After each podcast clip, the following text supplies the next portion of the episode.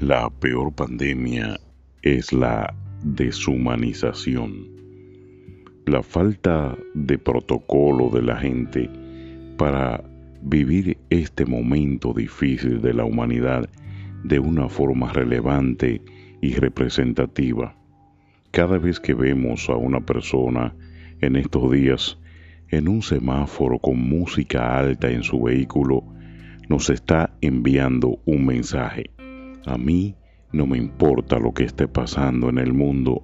No guardan un momento de luto o de reflexión por lo que está pasando en la humanidad o como no han sido afectados, no han perdido un familiar, quizás no lo toman en serio. Pero vemos que dentro de la pandemia y dentro de todo lo que es el estupor que ha causado esta enfermedad creada o no creada, esta enfermedad que ha encerrado el planeta, nos damos